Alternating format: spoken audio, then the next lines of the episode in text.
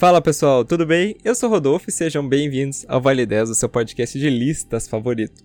Mais um programa aí do nosso mês do horror e hoje nós vamos falar de lendas urbanas brasileiras, aquelas que a gente ouviu na escola, ouviu dos nossos pais aí para colocar medo na gente.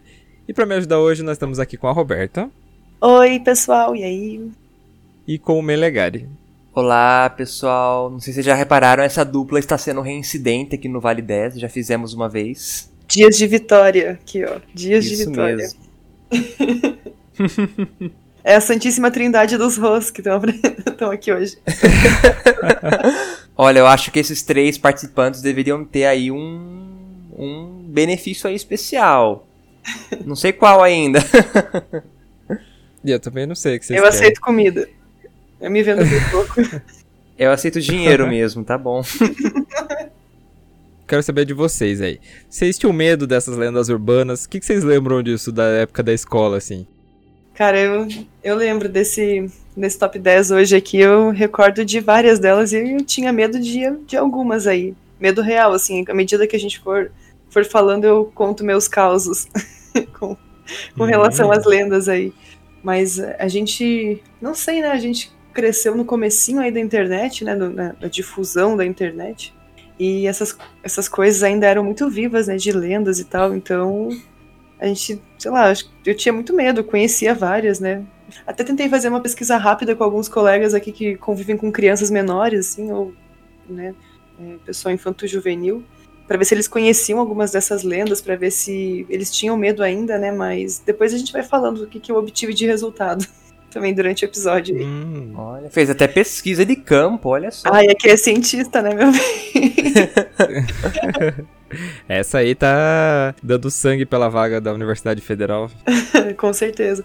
Mas é porque eu tá fiquei realmente. é que eu fiquei realmente curiosa com isso, porque fiquei pensando, será que as crianças, esse tipo de coisa que assustava a gente chegou na, nessa geração seguinte? Será que eles ainda têm esses medos? A gente sabe que as lendas se renovam, tem coisas novas, mas será que essas antigas ainda, ainda rolam, né? Enfim, fiquei bastante curiosa, mas enfim, depois a gente conversa sobre isso. Sim. Beleza. Inclusive eu, eu quero eu quero falar uma coisa exatamente sobre isso, mas depois eu falo. Então, Melegari, e você? Eu assim, várias eu eu escutei depois da minha infância, então eu não tive contato com todas, mas teve uma aí que eu tive uma relação especial quando eu era criança, mas aí eu quando chegar a hora eu conto. Uh. Estamos cheios de causas aqui hoje, né? e antes de começar, gente, uma coisa que eu gostaria assim de, de deixar esclarecido é a diferença entre lenda urbana e folclore, porque isso acaba meio que se misturando, né? O ser folclórico é aquele que existe, né? Faz muito tempo aí, desde, sei lá, antes do Brasil colônia, né? Que tem, tem, lendas indígenas aí que existem faz muito tempo. Porque esse mito, né, como eu falei do ser folclórico, ele veio da sabedoria popular, ele foi passado por diver, diversas gerações. Já a lenda urbana, ela também é um mito, mas ela é um mito bem moderno e com muito menos detalhes do que o folclore. Então, por exemplo, se a gente está falando de lobisomem, mula sem cabeça, curupira, iara e etc., são seres folclóricos, porque eles existem aí faz muito tempo, né? O, o curupira é da cultura indígena, já deve existir aí faz, nossa, antes do, do, dos portugueses chegarem aqui. Mas é isso, gente. Então, vamos começar.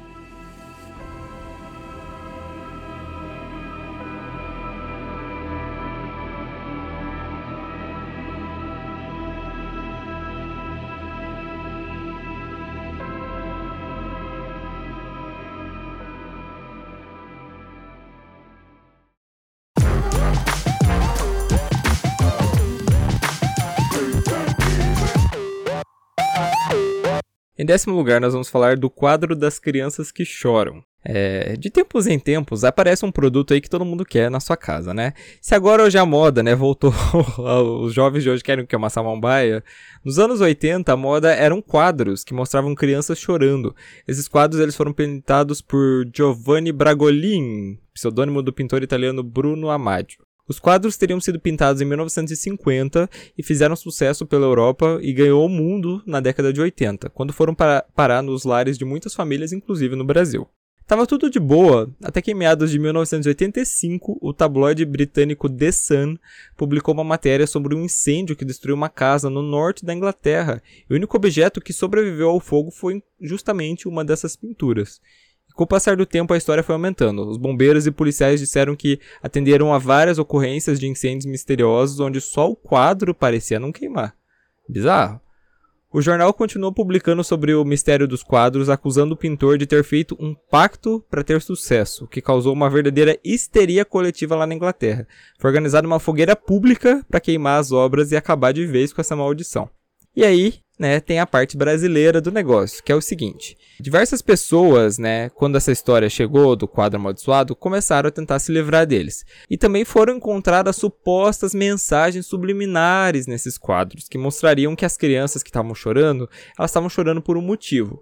Eu vou deixar na descrição para vocês uma foto que mostra quatro quadros, né, quatro exemplos, e mostra qual que é a mensagem subliminar atrás deles. Então, tem uma menina que está chorando e no pescoço dela, se você olhar, é, parece parece que tem uma mão enforcando ela. Aí tem uma outra menina que tem uma cara bem assustadora atrás dela, se você olhar lá no cantinho. Tem uma outra que parece que o braço dela tá numa posição que não é muito correta. E a posição onde devia, deveria estar o braço mesmo, ela tá coberta com uma manta vermelha. E a, aquelas rebarbinhas da manta parece que, os, parece que é sangue escorrendo, né? Segundo a galera aí da conspiração. O próprio Giovanni Bragolin teria dado uma entrevista ao Fantástico pedindo para que as pessoas que tivessem né, o quadro acabassem se livrando deles. Só que não existe né, nenhum registro que essa entrevista aconteceu. E apesar dos quadros eles serem considerados aí, amaldiçoados até hoje, existem algumas explicações né, para algumas coisas. Por exemplo, os quadros eles não pegariam fogo justamente porque o material que eles eram feitos era um compensado que era muito concentrado. Ou seja, sim, eles pegavam fogo, só que isso demoraria muito para acontecer. E a questão das mensagens subliminares, né, como o nome diz, uma mensagem subliminar, ela é subliminar. Então isso varia de pessoa para pessoa, né? Se algumas pessoas enxergam uma mão, algumas outras acabam não enxergando. Sem falar que existiam, né, as, os originais, só que muitos eram falsificados e tinha algumas inspirações também, né? É, inclusive vários quadros chegaram até a ser atribuídos ao pintor, só que eles não são dele. Inclusive o que eu falei da menina, né, que se você for olhar na foto que eu deixei na descrição, é o quarto quadro, da menina da túnica vermelha, ninguém sabe quem pintou esse quadro até hoje. E também, por último, né, vale lembrar, gente, que o The Sun é um tabloide sensacionalista até hoje. Eles adoram aquelas fofocas, né, da família real e não sei mais o que. Então, né, não dá para acreditar muito no que eles estão falando. Gente, uma coisa engraçada desse aqui e que eu vou mencionar várias vezes. Eu não conhecia muito essa lenda urbana, até que em 2006, 2007, eu vi na Lendas Urbanas do Gugu sobre esse quadro. Eu lembro, assim, eu lembro da cena até hoje, assim, tipo, o quadro das crianças na parede, o menino tava sozinho em casa e as crianças chorando e os quadros se mexendo, assim. Eu adoro esses programas brasileiros que tentam refazer a cena e elas, eles fazem umas coisas bizarras. Eu também assisti esse programa. Sim, era um clássico.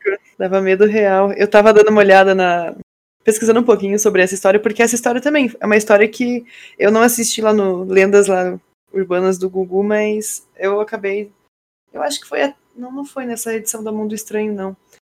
Eu fiquei sabendo em alguma coisa que eu vi, eu acho, estava lendo algum dia sobre isso, e daí apareceu essa história das crianças, do quadro das crianças que choram. Eu nunca tinha escutado essa, pelo menos a minha família, assim, ninguém nunca falou. Mas eu tava vendo que o The Sun, nessa época, né, ele competia com o Daily Mirror. E todo mundo, pelo que eu vi, assim, em várias fontes, é que realmente eles usaram isso como uma jogada de marketing, uma arma publicitária, né, pra tentar vender mais que o Daily Mirror. Enfim, né, mas eu achei engraçado que o negócio chegou aqui no Brasil, sabe? E tomou essas proporções. Sim.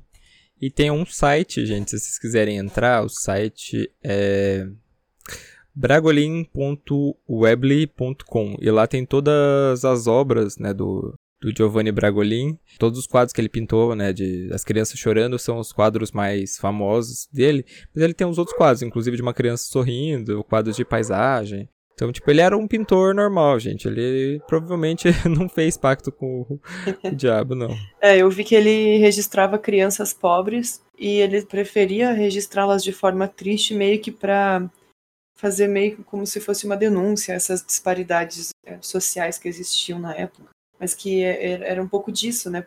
O fato das crianças estarem tristonas. Eu fiquei pensando aqui agora, será que nos filmes antigos aí, né, a gente conseguiria ver algum quadro dele montando, né, fazendo parte do cenário de algum filme? Se era algo que era tão popular, vou ficar ligada nos filmes antigos quando eu assistir se eu, se eu vejo um quadro dele perdido lá. Olha, não custa dar uma procurada. Inclusive, eu vi gente falando é, que tipo, tinha em casa aqui no Brasil e mostrou até uma. Agora não lembro quem foi. Se eu achar, eu, eu boto aí. Mas era gente, tipo, é, mostrando foto assim de, tipo, ah, aquelas fotos quando eu era criança, né? Com câmera analógica, e o quadro, tipo, atrás, na sala, assim. Sinistro. e também tem uma coisa, acho que você, Rodolfo, que é da psicologia, você poderia dizer um pouco melhor isso, que uma coisa é ter o símbolo ali, né? E outra coisa é não ter o símbolo, mas a pessoa olhar e querendo enxergar alguma coisa, ela enxerga aquilo como sendo aquela coisa que ela imagina. Né? Por exemplo, se ela quiser olhar aquele negócio e enxergar um rosto, ela vai enxergar o rosto. Sim. É tipo a pira do número 23, sabe? Se você quiser, você vai achar uma relação com a droga do número 23. É, é mais espe especificamente esse negócio visual, ele é um fenômeno, assim, que, que. Ele não é um fenômeno da psicologia, mas é um fenômeno, tipo, geral, que se chama pareidolia. Não sei se vocês já ouviram falar. Sim. Que é realmente, tipo, você ver é, formas e rostos e outras coisas em objetos, em coisas aleatórias. Então, tipo, a, até ver, ver, assim, coisas nas nuvens, né? Ver um animal, ver uma outra coisa. É tudo pareidolia, né? A, o olho humano meio que, tipo, ele vê uma coisa que ele já tá acostumado e ele olha ali e faz, né, a, a correlação. É um fenômeno normal, assim. É um fenômeno Aham. relacionado à nossa evolução, na verdade, né? Que ajudou a gente a identificar padrões de rosto nas coisas pra gente, quando tava, vivia na floresta, ainda conseguir enxergar é, inimigos estavam escondidos, né? Animais que estavam tentando caçar, espécie humana, enfim. Isso foi uma das, uma das resquícios evolutivos aí que sobraram da gente, por isso que a gente tende a ver. Assim, olhando para essas quatro imagens, a primeira da menininha que é com a suposta mãe enforcando a menina, eu realmente acho que ok, daria para dar essa margem mesmo, que pelo jogo de luz e sombra dá, dá a entender que pode ser uma mão e tal. É uma forçação de barra, mas ok, pelo jogo de luz parece. Agora, o segundo, do monstro comendo o menino, olha, três palavrinhas, nada a ver. Não parece. Isso aí é. Não, apenas não. Não parece mesmo. É um lencinho isso, sabe? Não é uma boca do monstro, nada a ver. É que diz que se você virar, diz que se você virar de lado, já o quadro e dar uma escurecida, você consegue ver, assim. Então eu acho meio forçado. Aí já né? tá forçando a barra, né? É. Vamos falar pra passar canetinha também, pra ver se aparece o negócio? Ai, não. Isso daí já fica muito código da 20, daí que você tem que ficar pirando muito nas coisas pra ver o que você quer ver. Aí, menina de cabelo loirinho, quase branquinho. Essa, eu fiquei até achando que isso aí era uma montagem, esse rosto aí que aparece do lado dela. Porque, realmente, assim, esse acho que é o que mais parece que poderia ser alguma coisa. Apesar de que, enfim, né, tipo, não sei. Parece um rostinho e tal, mas também parece uma ilusão de ótica só, eu acho. E, enfim, ou pode ser uma montagem. Não sei se isso aí é real mesmo. O que, que vocês acham? Ah, eu não sei. Eu, eu, eu acho que aquela coisa que eu, que eu falei pro, pro Rodolfo, né? Eu acho que isso aí foi a pintura do cara. Acho que ele pintou isso aí não, não pretendendo nada de subjetivo. Querer ou não, parece um pouquinho o rosto. Sem querer, ele fez isso e as pessoas estão olhando e falando: Nossa, né? É o rosto de um demônio. Pois é. E daí essa mina de vermelho é que eu achei mais tosca de todas. Não, ela e o menininho lá também. Porque, gente, não parece sangue escorrendo, é só um chale com uns balançadorzinhos, assim, uns frufruzinhos presos no chale, sabe? Enfim, e o braço é o dela mesma, é a mesma textura do tecido que ela tá usando ali no casaquinho por baixo, ó, nada a ver. Aí já, já tá com a aspira errada, galera.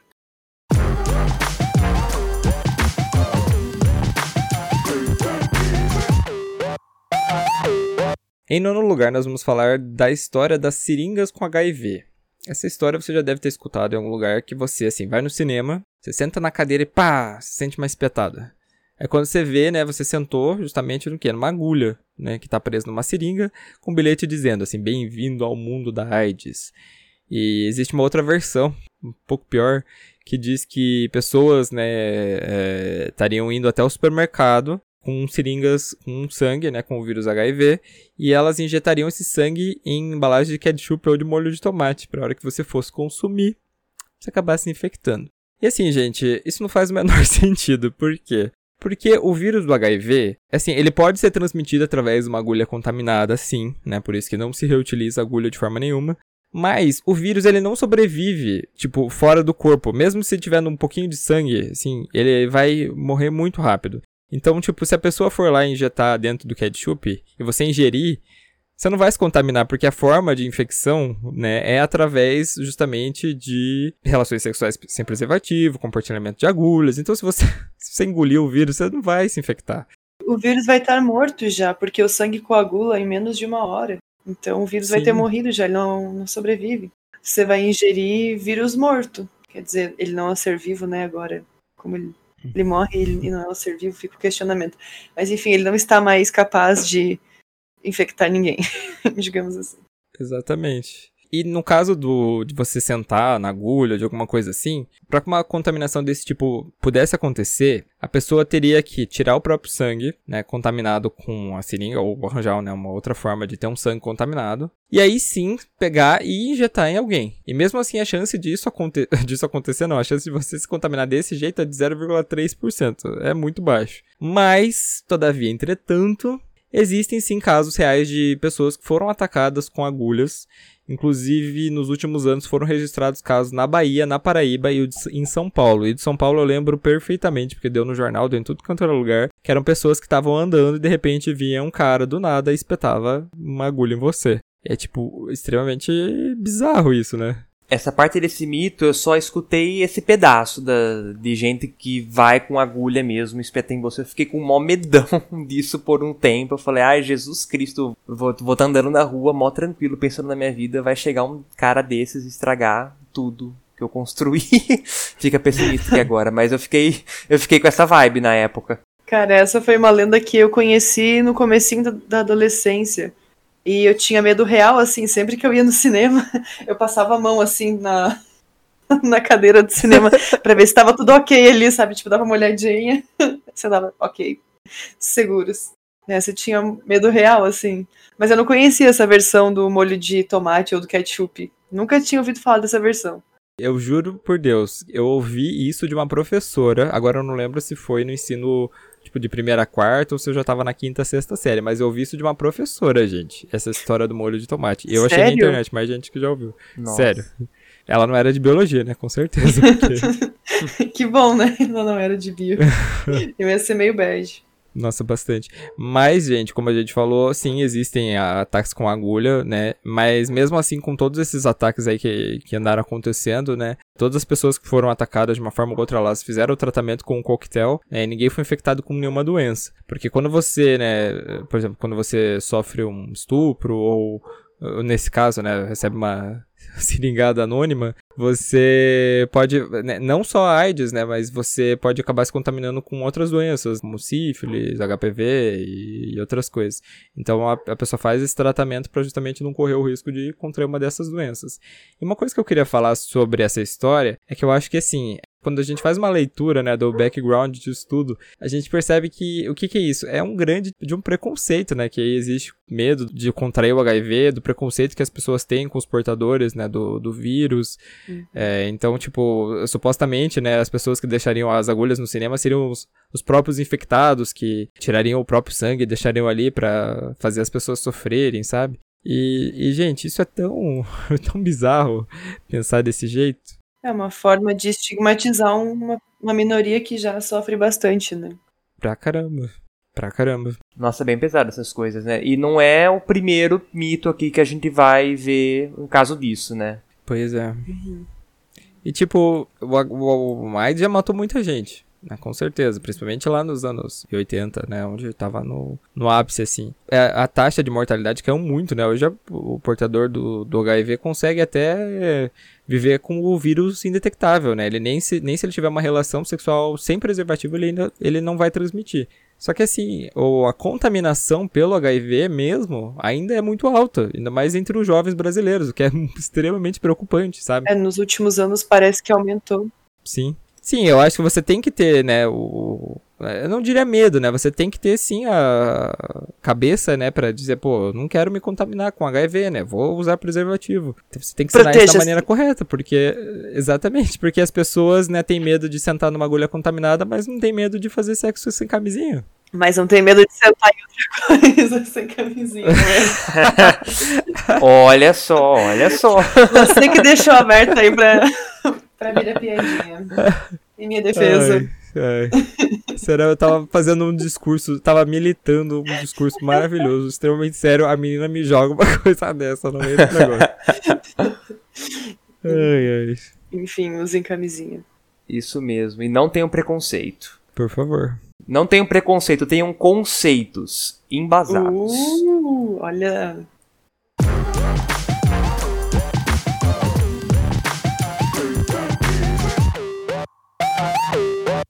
Em oitavo lugar, a gente vai falar da lenda do Opala Preto. Isso aqui é a verdadeira história de terror, né? Porque no meio da noite você tá passeando a pé ou de carro, né? E você do nada começa a ser perseguido por um Opala Preto. E a lenda do Opala Preto, gente, ela tem uma origem que é no Rio de Janeiro, porque dizem que em 1974, um bandido que era conhecido como o Carlão da Baixada, ele teria roubado um carro né, justamente um Opala preto, ele tentou fugir da polícia. Só que dentro do túnel Rebouças ele acabou colidindo com outro carro e falecendo. E depois desse acidente, né, o carro aparentemente foi possuído pelo espírito do bandido e passou a, a, perseguir os motoristas que passavam pelo túnel durante a madrugada. E a única maneira de você parar o carro seria rezar pela alma dos espíritos envolvidos no acidente. E vez ou outra, essa lenda ela aparece em outros locais, gente. Pra vocês terem uma ideia, em 2010 surgiu um boato de que um Opala preto estaria rondando as ruas do bairro de Capão Redondo, zona sul de São Paulo. E a intenção do, dos, das pessoas que dirigiam o carro era sequestrar as crianças e vender seus órgãos. E o medo foi tanto que escolas teriam mandado até bilhetes na agenda dos alunos pedindo para que os pais fossem buscar e trazer os filhos, né? Não deixassem eles ir sozinhos. E se formou aí toda uma mítica ao redor do, do Opala Preto. Tanto que a novela Próxima Vítima, talvez não seja da época de vocês, mas pergunto pro pai de vocês que com certeza eles assistiram. De 1995, era uma novela que era, tinha uma coisa meio diferente, porque um dos personagens era um serial killer, eles não sabiam quem que era, e à medida que os outros personagens iam morrendo. É, é bem legal essa novela, gente. E esse assassino misterioso, que deu cabo nos personagens, ele sempre fugia através de um opala preto, que com certeza não foi escolhido por acaso. Legal. Nossa, essa é uma que eu não conhecia. Nunca tinha escutado falar antes da gente preparar a pauta de hoje. E eu fui procurar umas informações sobre sobre essa lenda para entender um pouquinho mais, né? E diz que em 2010 lá em São Paulo parece que tinha uma corrente de e-mails que começou a circular que falava do paradeiro de uma suposta vítima, né? Que era conhecida aquela história desses e-mails fake, né? Ah, um amigo de um amigo meu sabe o paradeiro de uma das vítimas e não sei o quê, né? Aquelas coisas bem impessoais e bem cheias de lacunas assim. E daí diz que tinha outro outra notícia que circulava que um cara teria ligado para o jornal o Estado de São Paulo e tinha falado sobre amiga de uma empregada dele que recebeu dois mil reais junto com o cadáver do filho e junto né, disso tinha uma carta afirmando que ele morreu sem, sem sentir dor. E daí isso acho que ajudou a impulsionar esse, esse pânico na galera. Nossa corrente de e-mail era uma desgraça, né? Isso até 2005.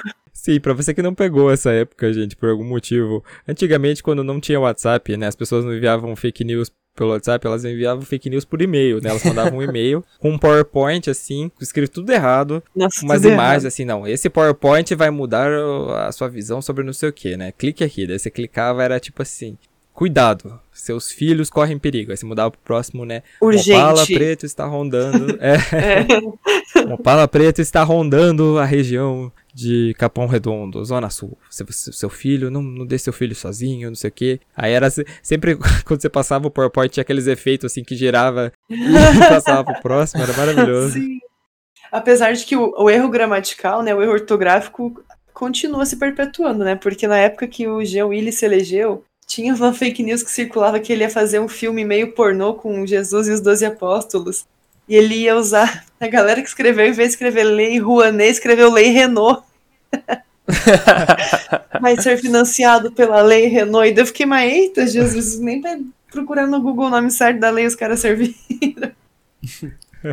Para vocês verem que fake news existia desde aquela época. Hoje em dia só deu uma sofisticadinha nas É, coisas. só se adaptou às novas tecnologias. É. Se a gente pensar, gente, lendas urbanas são grandes fake news, porque uma pessoa ouviu de uma pessoa, só que eles não tinham como contar pelo WhatsApp, contavam porque por telefone, contavam quando encontrava com o colega ao vivo, né? Antigamente o pessoal saía muito na rua de tarde, assim. Tem, tem algumas cidades, inclusive na minha cidade natal, Paranaguá, beijo se tem alguém escutando, ou na praia, né? A gente tem casa lá, quando a gente vai lá, o pessoal, tipo, põe a cadeira assim pra fora e fica conversando. E era nesse momento, né, que eles trocavam, né? Tipo, não, você viu que fulano viu um Opala?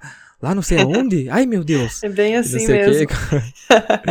e aí vai se perpetuando. Então, tipo, as lendas urbanas foram as primeiras fake news aí que se propagaram pelo Brasil, com certeza.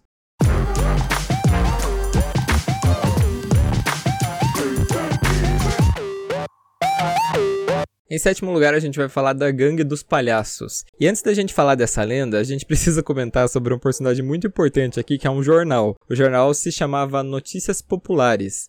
Ele foi, assim, provavelmente o primeiro clickbait que rolou aí no Brasil, porque, assim, ele era um jornal extremamente sensacionalista. E os títulos que ele usava para chamar atenção, assim, na primeira página, gente, eram muito bizarros. Muito bizarros mesmo. Procurei Notícias Populares, vai dar uma olhada.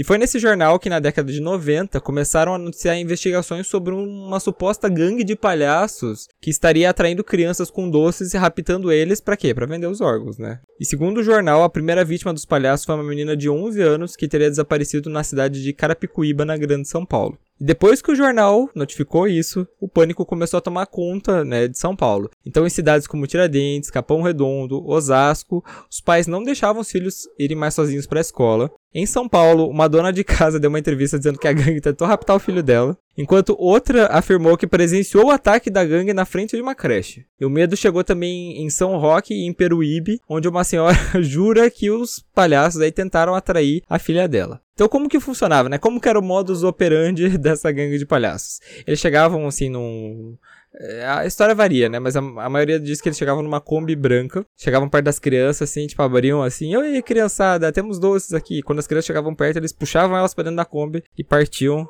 E aí essas crianças não eram encontradas mais. Porque, né, elas eram mortas e tinham seus órgãos vendidos. E, gente, isso, assim, tomou proporções tão grandes, né, maiores que isso, que as escolas particulares estavam contratando seguranças para ficar de ronda. E os palhaços de verdade, gente, eles estavam sendo atacados na rua sendo hostilizados pela população, sofrendo ameaças, inclusive tem, tem vários relatos aí se você procurar. E a polícia de algumas das cidades, né, onde, onde o caos aí tomou conta, disse que estava recebendo muitas ligações de populares, né, com medo ou dando diversas informações, né, sobre supostos avistamentos aí da, da gangue dos palhaços, né. Foi realmente uma histeria coletiva, né.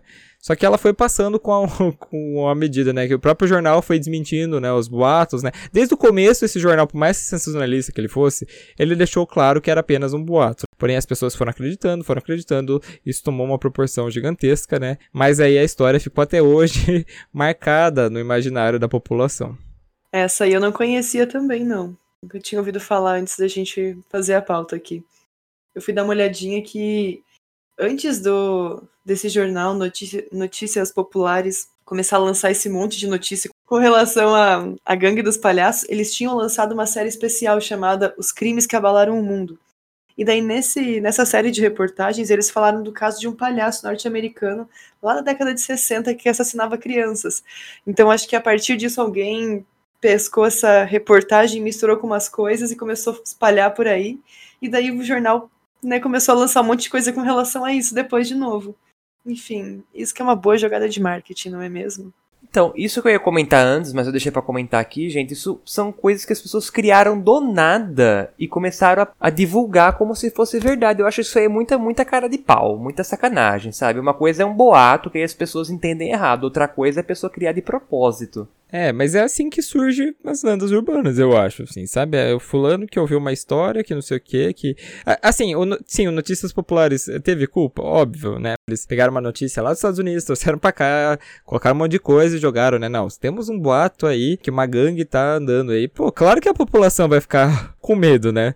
Imagina você na sua cidade ter uma Kombi passando e levando teus filhos. Com um palhaço dentro? É, com um palhaço dentro, que é pior ainda, porque eu morro de medo. Pô, é claro que a população ia ficar histérica desse jeito, né? E daí, a gente, se a pessoa vê uma Kombi na rua, já vai ligar pra polícia dizendo: Não, a gangue tá aqui na minha rua, venham agora aqui. E é óbvio que a polícia não vai se deslocar, né? A polícia desde o começo tava dizendo que não era verdade. Então é uma grande histeria coletiva, né? Que, que, que acaba ficando marcada Pior que é. Nossa, mas que doideira, né, gente? Eu também não conhecia essa daí, porque essa daí foi dos anos 90, né? Então não foi bem da minha época. Mas uma coisa que eu queria falar, gente, é que a gente teve que meio que, meio que um reboot dessa lenda uns anos atrás. Não sei se vocês lembram, eu nem coloquei na pauta isso, mas vocês lembram daquelas aparições de palhaços que começaram a aparecer nos Estados Unidos? Eu Ah, lembro. Não. Você não lembra, amiga? Ah, não. Acho que não. Que tipo assim, começou numa cidadezinha lá, e aí umas crianças falaram que uns palhaços teriam chamado elas pra entrar numa floresta, foi chamada a polícia, a polícia não encontrou nada. Beleza, né? Aparentemente tudo resolvido. Ah, Aham, eu acho que eu lembro sim, é verdade. E aí começou a aparecer assim muitos palhaços. Aham, até de zoeira a galera começou a fazer depois. Aí, tipo, a polícia se Aham. fudeu porque eles não conseguiam investigar porque não sabia o que era zoeira e o que não era. Nossa, foi uma confusão. Eu lembro disso. Só que aí foi uma histeria coletiva tão filha da puta que a galera, né, começou a zoar ainda mais, né? Tipo, ao invés de deixar, não, tipo, vamos esquecer essa história meio aterrorizante, não, a galera começou a se vestir de palhaço e sair na rua atrás dos outros, né, gente? Por favor, não façam isso.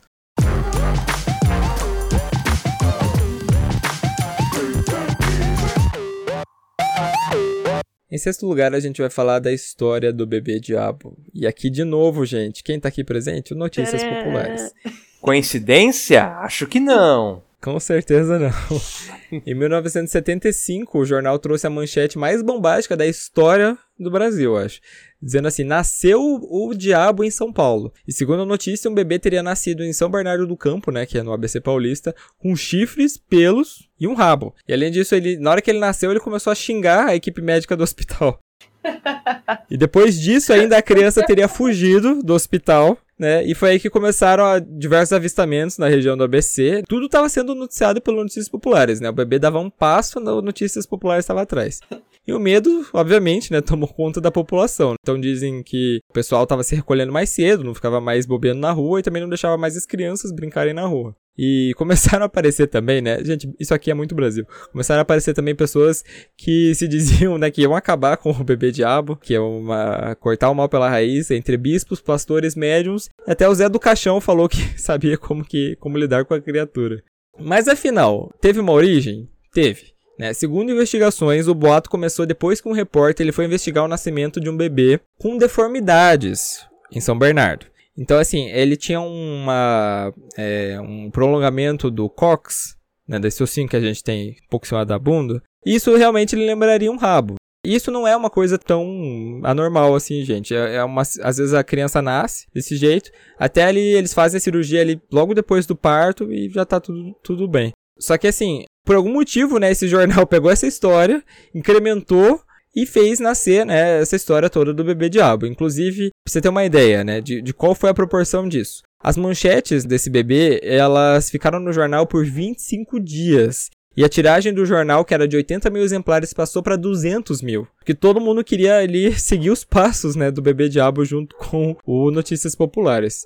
E dentro dessas, desses 25 dias aí de reportagem sobre o bebê diabo, as pessoas começavam a se perguntar, né, por que, que o bebê nasceu assim? E daí o jornal tinha algumas explicações sobre isso. Eu vou ler para vocês aqui o que o pessoal afirmava na- nessas reportagens. Uma das coisas é porque diz que a mãe do bebê tinha sido convidada para uma procissão da Semana Santa, só que a mãe teria batido na barriga e falado: Não vou enquanto esse diabo não nascer. Ou ainda também porque, de acordo com um suposto médico, ela teria criado descargas magnéticas negativas ao desabafar, falando a seguinte frase: Por causa desse diabinho, não posso ir dançar. E já também outra suposição que eles tinham era que o pai da criança seria um, um fazendeiro, ele usava sempre chapéu e que ele não tirava esse chapéu por nada no mundo. Então ele acabava desrespeitando Deus e tal, enfim, daí tudo isso teria supostamente corroborado para a criança nascer desse jeito. Então a galera estava até supondo aí, né, hipóteses. Além disso, nessa época, uma, uma clínica particular se ofereceu para exibir o bebê ao público que tivesse curiosidade, mas que ele só seria exibido para pessoas que, né, para visitantes que fossem maior de 18 anos, que usassem crucifixo, não tivessem problemas cardíacos e se responsabilizassem por possíveis possessões demoníacas. Meu Deus! Gente, isso é, isso é muito coisa de Brasil, né? N- não só conta uma história dessas, ainda joga mais coisa em cima pra piorar. E não é só isso. Eu adorei a clínica, falando que tinha que levar um crucifixo. Não, eu fiquei pensando exatamente. Vai que alguém fala, não, também eu tô aqui com o crucifixo, eu não tenho medo. E a clínica ia fazer o quê? Com a pessoa que chegasse lá. Gente, mas assim, essa história do bebê diabo, ela de vez em quando acaba voltando. Pra vocês terem uma ideia, né? Ela ainda, ainda acaba voltando. Em 2006, na cidade de Sete Lagoas, em Minas Gerais, teria nascido um outro bebê, já um bebê com três olhos. E esse boato tomou conta da cidade, né? Chegando inclusive a atrapalhar um show da banda Calypso que estava marcado, em que só um terço dos ingressos foram vendidos justamente porque a população estaria com medo de ir até o local. Inclusive, eu vou deixar no link, gente, para você ver a reportagem. Gente, é maravilhosa. É maravilhosa. É simplesmente incrível. É simplesmente um, um assim, devia ter ganhado um prêmio, um prêmio ESSO de jornalismo, porque é maravilhoso. Aí tá um, tá um cara lá, eles estão entrevistando um cara na rua. O cara fala assim, não, porque nasceu uma criança lá, não sei o quê. E a hora que a criança nasceu, ele falou assim. Aí eles botam um bebê de computação gráfica falando assim. Assim, a enfermeira teria falado, nossa, que bebê feio. Daí o bebê fala assim, com uma vozinha bem assim, feio é o que vai acontecer no show da banda Calypso. Meu, Deus! Ai, aí, tipo, a Por galera quê? com medo de ir no show, gente. Olha, se, se tiver alguém de Portugal escutando esse podcast, saibam que o Brasil não é pra amadores. Não mesmo. Olha o que a galera inventa, gente. E ainda nessa época, o Notícias Populares, na, na época do que saiu a reportagem na primeira vez, eles ainda tentaram emplacar mais dois bebezinhos demônios lá, de outras cidades. Que um era o bebê peixe e outro um bebê atômico, mas daí essas duas não, não tiveram a repercussão que, que teve o bebê diabo. O bebê atômico. O bebê atômico. Eu não sei o que seria um bebê atômico, eu fiquei também muito curiosa com, isso aí. Vou imaginar que seja radioativo. Ai, meu Deus. O bebê atômico. mara- Gente, o bebê atômico é um herói nacional. Por que, que o bebê atômico não é um herói nacional? gente? Bebê atômico parece o nome de um axé, não parece? Eu super imagino um axé nome, essa... nome de uma banda de metal, assim, brasileiro. Nossa, é verdade. Bebês atômicos. Nossa, ia ficar muito bom.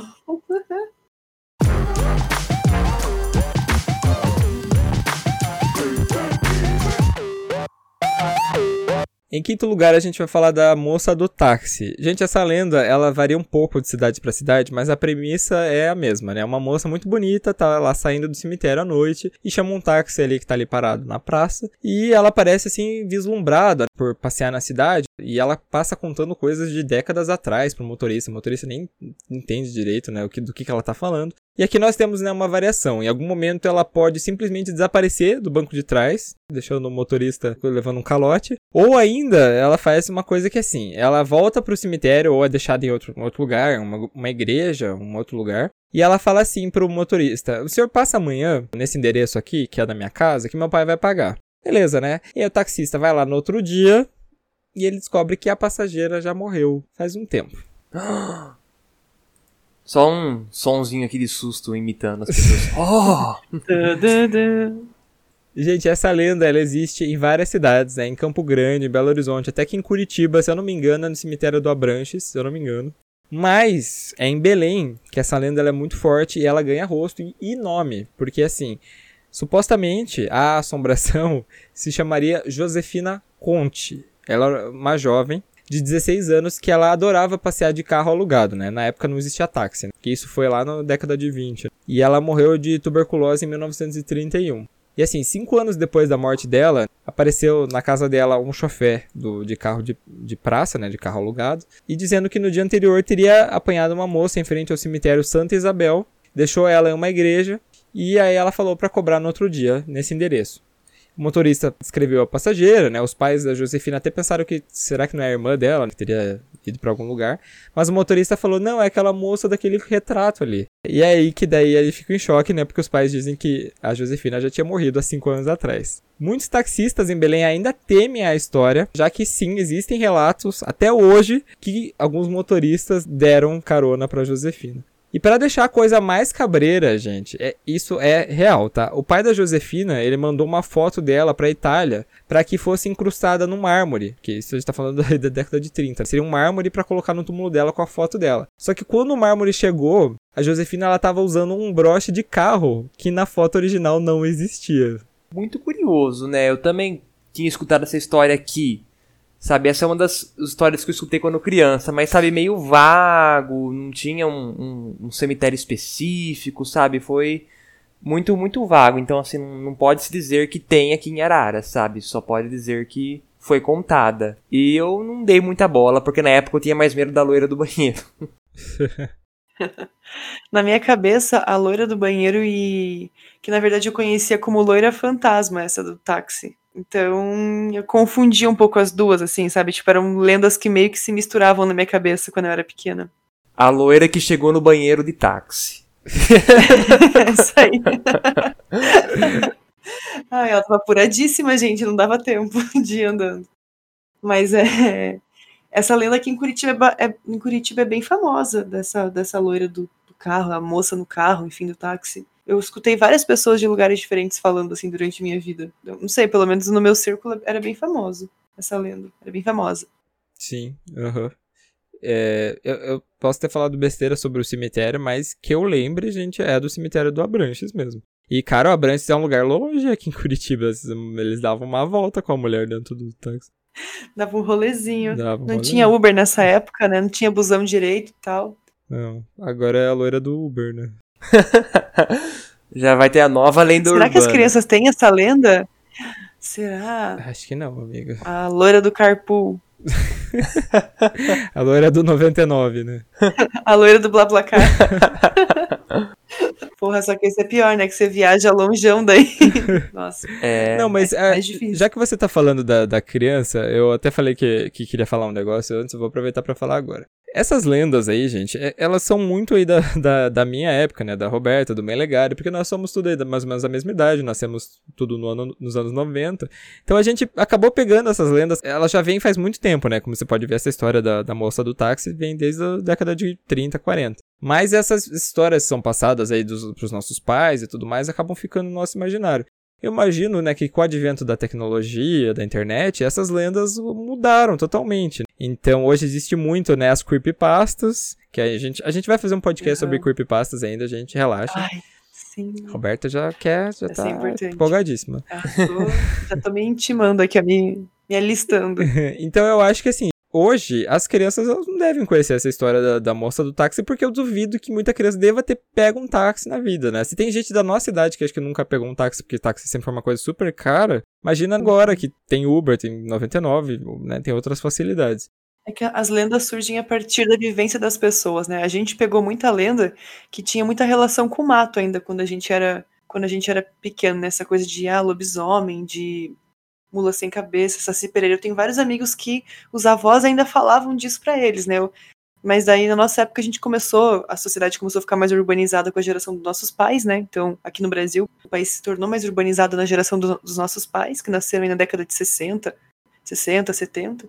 Então, as lendas também vieram para esse contexto mais de um espaço urbanizado. Então, por isso que tem essas coisas que a gente está falando aqui, né? De roubar rim, de loira do banheiro, é, loira do, é, mulher do, do, táxi, essas coisas que tem a ver com né, o cenário urbano. E agora, hoje em dia, o que, que tem? É tecnologia. Então, as creepypastas e lendas acabam tendo esse contexto também de surgir por conta de jogos, por conta é, em vídeos, essas coisas, né, que, uhum. que advém desse momento que a gente vive agora.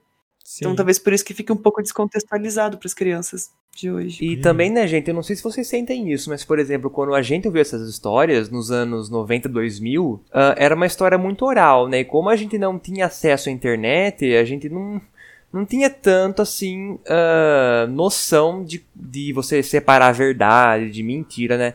Eu sinto que, por exemplo, eu mexendo na internet hoje, eu tenho uma, uma criticidade muito maior à notícia, sabe? Se eu vejo uma notícia muito mirabolante, eu desconfio na hora, sabe? Mas eu não sei se é por pela idade minha, que eu já sou uma pessoa mais, mais velha aí, né? Não sou criança. ou se uma é uma coisa da internet, sabe? Se as pessoas são assim na internet. Olha, eu sinto que não, sabe? Acho que sempre teve esse tipo de coisa, as pessoas sempre acreditaram. Uma prova disso são as correntes de e-mail que recebiam antes. E não só isso, né? Os próprios boatos. Cara, aquela. Aquele caso que é super famoso do radialista que contou um, um, que leu um trechinho do Guerra, acho que Guerra dos Mundos, se eu não me engano. Ele estava lendo, mas tinha também um, uns, é, uns efeitos sonoros que eles colocaram quando o radialista leu. E daí, isso é bem antigo, não lembro se é anos 50, anos 40, enfim.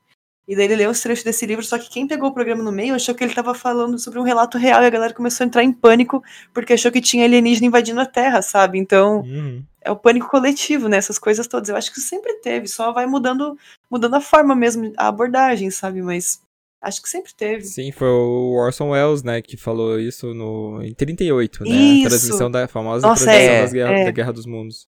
Exatamente. E daí a galera teve, rolou um pânico, assim, generalizado mesmo, real, assim. De gente saindo na rua, né? Tipo, pegando as coisas e indo embora. É, é tenso. É, então eu acho que é mais devido ao. Eu vejo isso em mim, acho que pelo devido ao, ao amadurecimento. Então, isso aí, pessoas amadureçam. cresçam. Mas é que eu acho que você também. Tipo, a gente tem uma formação um pouco mais na- nas humanas, então. Não sei se isso implica alguma coisa, mas. Não, não é humanas, na verdade. A gente tem uma, uma formação acadêmica, a gente, tipo, é ensinado o método científico, né, em teoria, né? Deveria ser. Então a gente às vezes fica um pouco um pé atrás. A gente faz artigo, tem que ir atrás de fonte. Então a gente tá meio que programado para pensar dessa forma, mas quem que falou isso? Quando é que falou isso? De onde veio essa informação, sabe? Então, talvez a gente que tem esse contexto mais acadêmico já tenha um treinamento um pouco mais aguçado para isso, talvez. Em relação às lendas urbanas, na internet tem uma ou outra que eu não conhecia, eu passei a conhecer na internet. Então, não sei, sabe? Quando- mas quando eu vejo essas lendas na internet, eu já vejo num tom de, zo- de zoeira, sabe? Num tom de que tá caçoando. Então, não sei, não sei. Acho que valeria um estudo. Quem aí for da área poderia estudar como essas lendas se difundem atualmente. É, mas eu acho que é, é como ah, vocês falaram um pouco atrás, eu, acho que isso tem mais a ver com a idade das pessoas e com a formação e com o tempo de, de, de quanto tá estudando, do que justamente com outras coisas. Porque assim, se na nossa época a gente tinha medo da loira do banheiro, do velho do saco, Cara, hoje em dia as crianças, o que, que elas têm medo, né? Da Momo, do Slenderman. Slenderman, eu acho que É. acho que as crianças de hoje acho que também já não tem. Isso já, já, Já foi um passou, pouco mais pra né? trás, já passou. Agora já, são Já é coisa de velho, já, já é coisa nossa. É, é, mas tipo assim, são lendas que surgiram do advento da internet, né? Como a gente falou. Tem muitas dessas coisas, né? De vídeo amaldiçoado que você não pode ver, né? Dessas outras Cara, coisas. na nossa época tinha o assustador.com.br. Sim. A foto da menina lá. Menina do corredor, famosa. É, famosíssima. Verdade. Mas isso assim, isso foi no comecinho da internet, também pegou, pegou a nossa geração, mas hoje em dia acho que as crianças nem sabem mais dessa história da, da menina do corredor. Então, é- eu acho que é isso que faz muito parte do negócio que a gente tá falando da lenda urbana, sabe? São histórias que vêm e voltam, são histórias que Elas têm um contexto. elas né? têm um contexto, né, para acontecer em determinado momento. São histórias que novas histórias acabam surgindo, né, com o advento de novas tecnologias, novas épocas. Então eu acho que isso tudo faz parte da essência da lenda urbana, né? Como a gente falou lá no começo a diferença de folclore, meu, folclore tá aí faz a gente escuta a história de lobisomem, desde a Grécia antiga tinha história de lobisomem. É, e a gente uma coisa que a gente escuta até hoje, sabe? É, a lenda urbana é uma coisa que é muito recente, né? Qu- Quantos anos tem o Slenderman, né, que o cara começou lá a fazer um concurso de fotografia uns 10 anos atrás, sei lá, e né, explodiu desse jeito. Então, acho que isso que é interessante, né, nesse, na lenda urbana que a gente tá falando. É, e essas lendas, elas por vezes também representam coisas que, que nós temos medo. Você muda a roupagem delas conforme as idades vão passando, né? Conforme as gerações vão passando e as vivências de cada geração, mas você tem essas coisas, né? Por exemplo, esse negócio da mulher do, do táxi que a gente falou agora. Ela nada mais é do que uma representação desse medo de você não saber quem que tá vindo no teu, no teu táxi, para quem trabalha com transporte, né? Quem que é o próximo passageiro e tal. Então, é, vem do imaginário mesmo, né? Popular e dessas representações do que é incerto pra gente. Hum, Roberta Jungiana, arrasou. Muito bom. Ai, amigo, aqui é a geografia cultural. Isso que é importante. Formação humana. Todos deveriam ter. Gente, uma coisa interessante é que a Josefina ela virou uma intercessora. Então o túmulo dela hoje é visitado por algumas pessoas que agradecem a ela graças recebidas. Então eles deixam flores, placas de agradecimento, acendem velas ali. Um fenômeno interessante é que isso vem justamente de taxistas. Olha só que interessante, ela virou meio que a padroeira não oficial dos taxistas de Belém. Tem alguma intercessora que você conheça aí de Araras, Rodolfo? Olha, tem. Tem o cemitério municipal aqui, né? Bem grande, inclusive. É grande pros padrões da cidade, né? E tem um túmulo de uma criança no cemitério. Até agora ninguém sabe muito bem quem é. E o pessoal deixa a flor, deixa a vela, porque dizem que ela intercede. Então, tem sim aqui, né? Um túmulo de criança. Inclusive, visitem. Pra quem vier fazer turismo em Araras, visitem o cemitério, vocês vão achar umas sepulturas muito bonitas, muito interessantes dos barões que, que viveram aqui, porque tivemos barões de Araras, barões do café. Então eles têm uns túmulos muito interessantes. E tem o túmulo da criança também. É, quando você vai em um cemitério e você vê que um túmulo tá muito enfeitado, tá com muitas flores, É, e... Ui, susto do caralho, tô com... Porra, tô com o interfone aqui. Porra. É a loira dizendo, pedindo uma carona.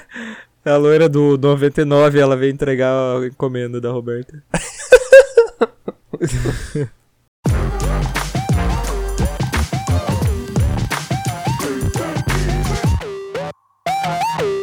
Em quarto lugar, a gente vai falar de uma história aí que a gente já deu algumas brechas, mas que é uma um pouco mais específica, que é a história do famoso roubo do rim. Que é assim, você tá numa festa, você conhece, né, alguém legal, e as pessoas te oferecem uma bebida, você bebe e acaba apagando.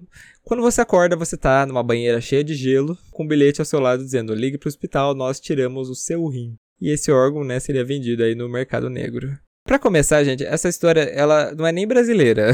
ela veio do. Não sei como que surgiu. Eu sei que ela existe nos Estados Unidos, na, na Europa, não sei como ela veio parar aqui no Brasil. Não sei quando começou.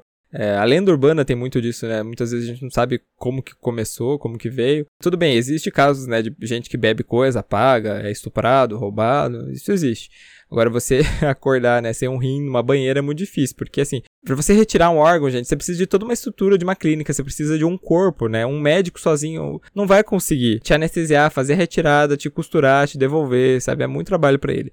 E assim, uma anestesia errada. esterilização. Né? Exatamente. E uma anestesia errada, gente, ou ela pode matar o paciente por overdose, ou se é uma dose muito fraca e a, a pessoa acordaria no meio do.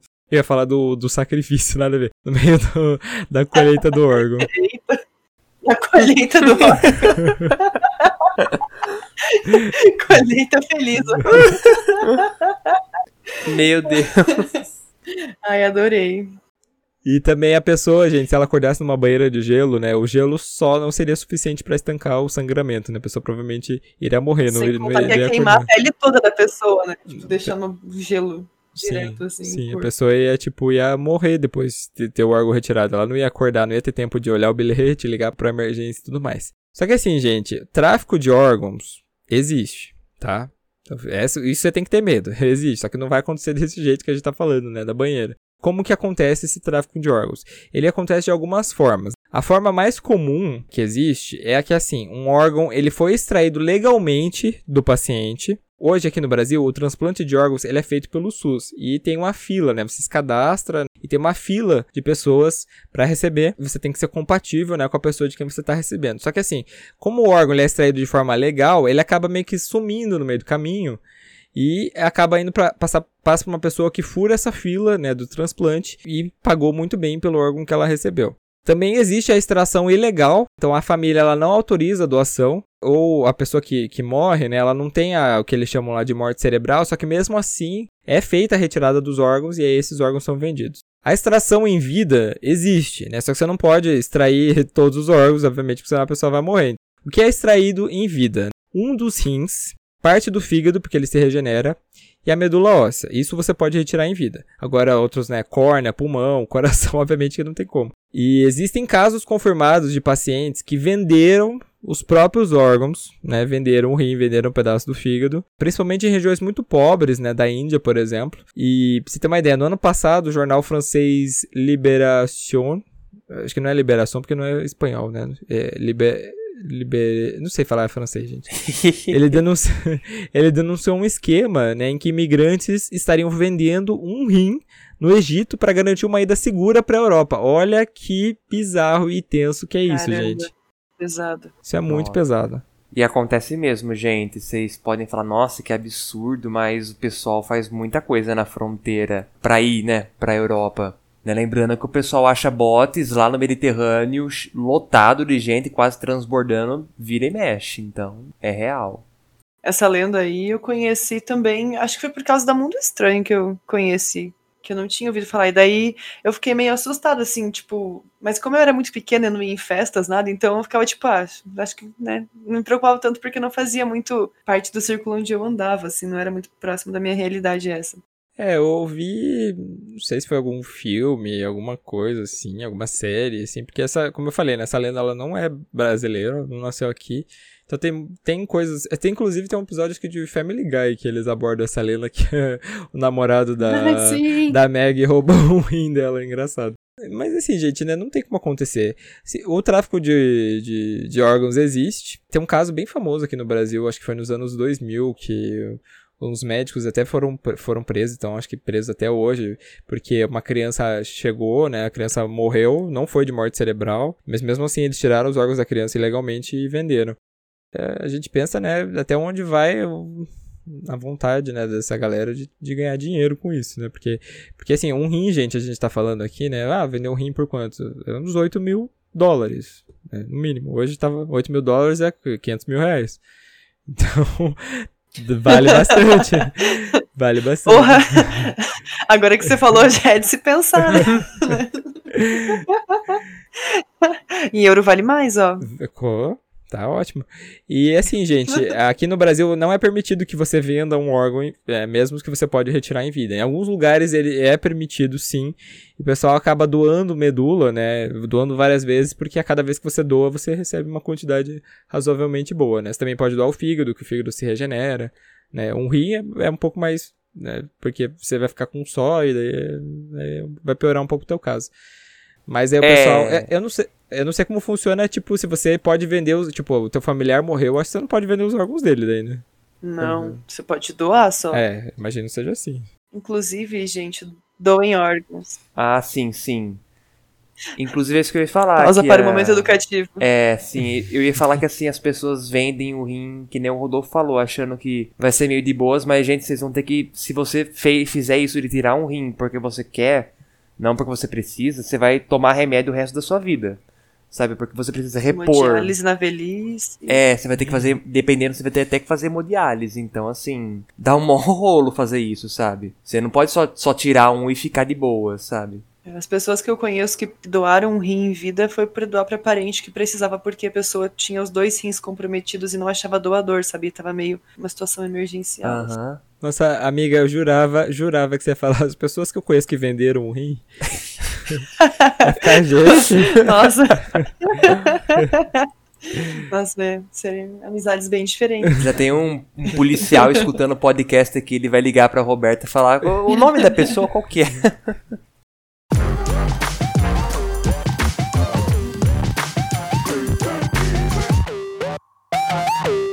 Em terceiro lugar, a gente vai falar de dois bonecos, do Fofão e da Xuxa. O Fofão, se você não sabe o que, é, ele era uma, uma coisa estranha, umas bochechas enormes assim.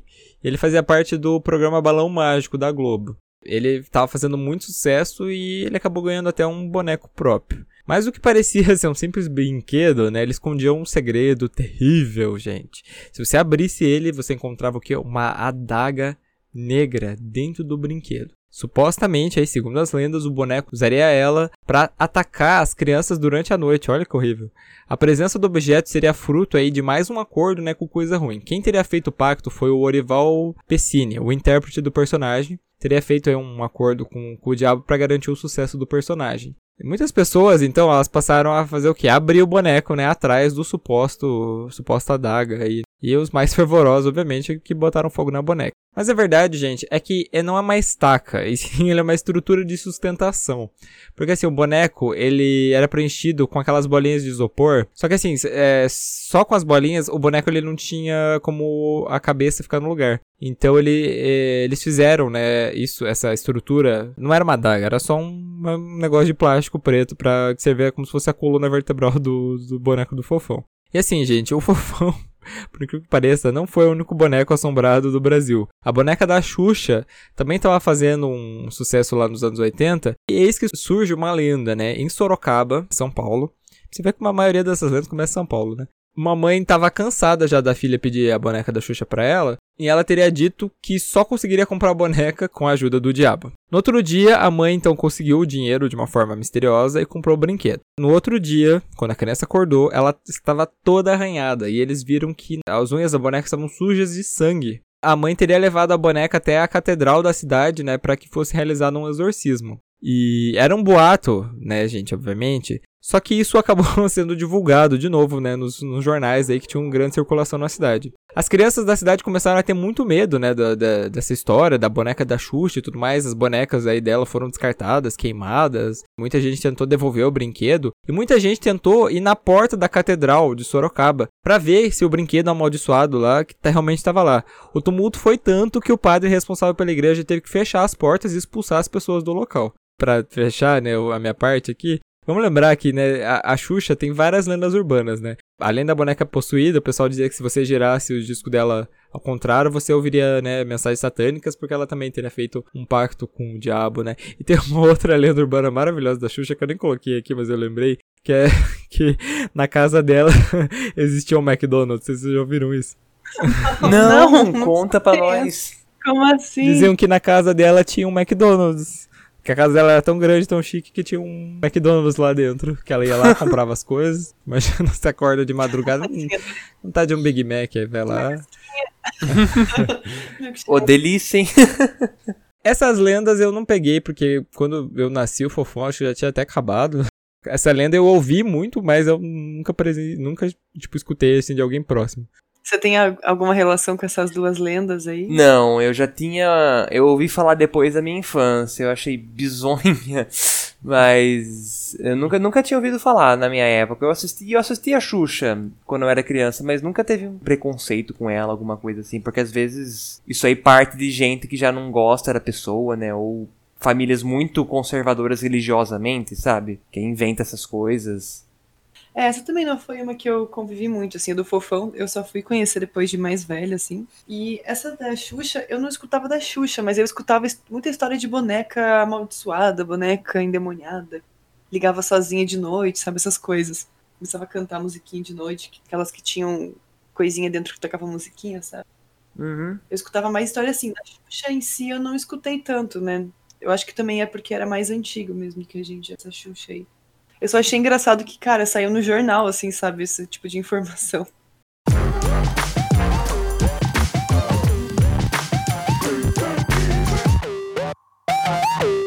Em segundo lugar, a gente vai falar aí da lenda urbana do Homem do Saco. Essa lenda, gente, ela existe em diversos países, né? A lenda base, que é assim, é, é uma, a criança que se comporta...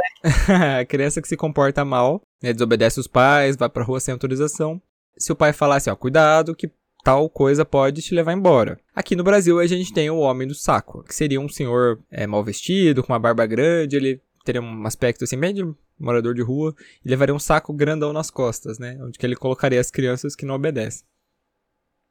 Dizem que, né, ele sequestraria as crianças para fazer sabão. Nos países sul-americanos que falam espanhol, a criatura é a mesma, basicamente, mas o nome muda, né? Ele seria chamado de El Hombre del Saco, o Homem do Saco em espanhol. Já no México ele é conhecido como El Roba Chicos, né? O que rouba meninos. Uma coisa interessante é que dentro do Brasil a gente tem as próprias variações. Uma delas é uma criatura do Nordeste, que é o Papafigo, que sequestraria também crianças, né, para roubar o fígado delas.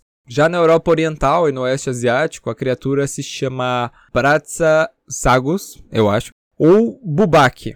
E na Rússia e os países ali adjacentes a ela, é, seria ao invés de um homem, né, o homem do saco, é uma mulher, uma bruxa muito velha, que é a Baba Yaga, que também raptaria as crianças desobedientes. E é interessante que a gente, a gente notar, né, que, como eu falei, nessa lenda tem várias variações, porque ela se assemelha muito a uma lenda clássica, que é a do bicho-papão que é uma criatura que meio que, sei lá, sem forma definida, e que levaria justamente as, as crianças malvadas. O bicho-papão, que em inglês né, ele é chamado de Bugman, é, ele é mais conhecido né, na, nos Estados Unidos e na, na, Inglaterra. Ele é uma história bem mais antiga do que o próprio as próprias variações que a gente tem do Homem do Saco. Mas é, é, é o que eu trouxe aqui para vocês, desse, todas essas variações.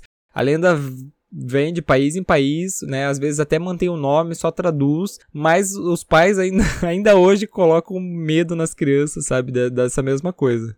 Poxa, então, é, sobre, sobre o Homem do Saco, eu tava falando com uma amiga minha sobre isso e ela falou, ela até me mandou o link aqui, a história do Homem do Saco, né? Por trás dessa, dessa figura masculina que andaria com o saco, na verdade, vem dos carteiros lá do final do século XIX para o século XX, que é porque os os carteiros nessa época eles usavam realmente um, um sacão, né, para carregar as encomendas, as cartas. E era muito comum que crianças fossem transportadas nesse processo, porque talvez era uma forma um pouco mais barata de transportar crianças, mas era uma prática que não era incomum de acontecer ali nesse finalzinho de 1800, comecinho de 1900. E na verdade as crianças elas não eram jogadas dentro do saco obviamente, né? Elas, elas apenas acompanhavam os carteiros pelos trajetos que eles iam fazendo, porque naquela época o transporte era um pouco mais difícil, né? Uma cidade era muito mais distante da outra. Se ele precisava ir de uma cidade para outra, ele ia andando com o carteiro, porque o carteiro não tinha o carteiro da cidade, né? Era um carteiro que ia passando por várias cidades. Então essas crianças, as crianças vezes acompanhavam esse carteiro. E era uma forma bem conhecida de, né, de das crianças irem de um lugar para outro, né? E os pais confiavam nos carteiros, né, para deixar os filhos irem com o carteiro para fazer essas viagens aí. Diz que teve, deixa eu ver aqui, ó. Isso é nos Estados Unidos, tá? Deixa eu ver, teve aqui, ó, tem a história de uma criança, né, da May Pierstorff, de quatro anos, que foi enviada de sua casa em Grangeville, Idaho, até a casa de seus avós, que ficava numa distância de 73 quilômetros. E daí o que acontecia? As crianças, elas colavam, eles colavam selos postais nos casaquinhos das crianças. Achei essa parte ótima. Só pra, tipo, ter noção de onde estava indo, para onde é que tava, e tinha que você pagar uma taxazinha como se fosse uma cartinha mesmo, só que da criança ia acompanhando o carteiro só, né? Meu Deus. Só que, hum. assim, cara, era o que tinha, é bizarro, mas assim, na época era o que, era o que tinha para fazer, né? Enfim. E daí diz aqui que no começo de 1900 essa prática foi decretada como ilegal, né? Era ilegal mandar crianças com os carteiros. Só que ainda assim, com a ajuda de, com a ajuda de alguns funcionários, né, os pacotinhos, né, as crianças foram enviadas até tem relato de até 1920 as crianças terem sido levadas dessa forma, né, para de um lugar para outro. Mas enfim, então talvez isso tenha muita relação com essa história do homem do saco, né? Tipo, ó, se não se comportar, vou te mandar embora com o carteiro, sabe? Mandar o homem do saco te levar faz bastante sentido isso para mim, né? Que tenha derivado daí também uma parte dessa lenda, enfim. Pelo menos em alguma parte, em algum momento, enfim. Achei legal isso. Olha, eu tô chocado. Roberto, eu tô chocado. Roberto fez uma verdadeira pesquisa aqui, não tenho mais nada para comentar. Gente, eu tô chocado com os pais mandando as crianças pelo correio. Olha, mas eu vou falar assim, gente, dessa lenda, de todas as lendas aqui, essa foi uma das que eu mais tive contato. É, os meus pais nunca foram de me colocar medo, mas meu pai, ele era conhecido assim por contar história de terror pra, pra criançada. Então meu pai contava muito essa história do Homem do Saco. A minha relação com a história do Homem do Saco era. A minha avó falava isso pra gente quando a gente começava a roer unha. Que ela falava que a gente não podia roer unha sem o Homem do Saco e pegava a gente. Mas é a única relação que eu tenho. Esse Homem do Saco fiscal de. Fiscal de, de criança. Fiscal de ansiedade gente, alheia das crianças. Esse homem do saco, ele tinha, ele tinha um salão de beleza, então, pra ele fiscalizava as unhas. Falava, como é. assim? Você está roendo a unha? Pô, essas unhas, menina, vamos dar um jeito. ele colocava você no saco e levava pro salão dele.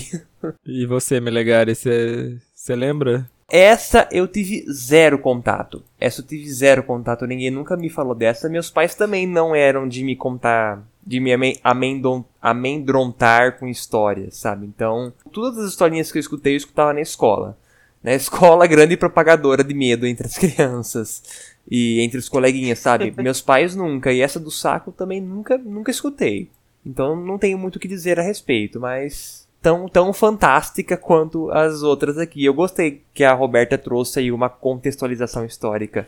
Achei muito interessante. Graças à minha amiga que contou essa, que me mandou o link aí, gente, porque eu não imaginava também isso. Ah, e daí teve outra amiga minha que falou que na casa dela, né, da família dela, o homem do saco, né, se chamava Barabeque. E diz que a avó dela que assustava ela e os primos quando eles eram pequenininhos. E daí diz que ela tacava pedra no telhado, dizendo que era ele caminhando no telhado porque ele vinha buscar as crianças que, que se comportavam mal. E daí eu fiquei pensando, de onde será que vem essa, essa nomenclatura? Eu fiquei espantado com a pessoa tacando pedrinha no, no telhado para falar que é. Se eu fosse Vai, criança, eu ia estar tá morrendo de medo. Eu ia falar, ai, Jesus, socorro! que terror, aterrorização. Não aterrorizem tanto suas crianças, adultos que estão escutando o nosso podcast. É, é só dar limite, não precisa ficar. É, é, não é a mesma coisa que deixar a criança solta, mas não precisa terrorizar o bicho, não.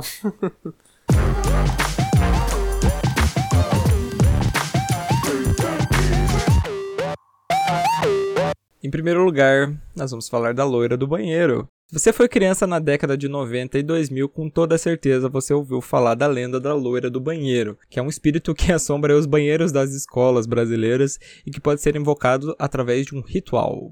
O ritual ele varia um pouco, né? Mas tem alguns passos. Em algumas versões você tem que chamar a loira do banheiro três vezes no espelho, você tem que chutar o vaso três vezes, puxar a descarga três vezes, abrir a torneira três vezes, falar três palavrões, é sempre alguma coisa com o número 3. Depois disso, né, apareceria o espírito de uma garota jovem, loira, com algodões no nariz, e ela iria aparecer na última cabine do banheiro. Essa lenda, gente, ela se assemelha muito com um outro mito aqui, que é o da Maria Sangrenta. Tem uma pequena diferença, né? Porque assim, a Maria Sangrenta, ela seria um espírito que é conjurado quando você diz três vezes, né, Maria Sangrenta na frente de um espelho. É, ela apareceria e mataria você. Esse mito da Maria Sangrenta mesmo, é uma versão traduzida de uma, de uma lenda urbana muito famosa nos Estados Unidos, que é o da Blood Mary. Também, se você fala três vezes Blood Mary na frente do espelho, ela iria aparecer e iria matar você. E ela já apareceu aí em diversos livros, diversos filmes, seriados e tudo mais. A loira do banheiro é uma coisa realmente brasileira, porque ela tem uma origem, inclusive, documentada. Ela seria o fantasma da Maria Augusta de Oliveira Borges, que nasceu no final do século XIX em Guaratinguetá, São Paulo. Ela teria sido obrigada a, pelo pai a se casar aos 14 anos, só que ela fugiu para Paris. Né, e ela ficou lá até em 1891, quando ela faleceu aos 26 anos.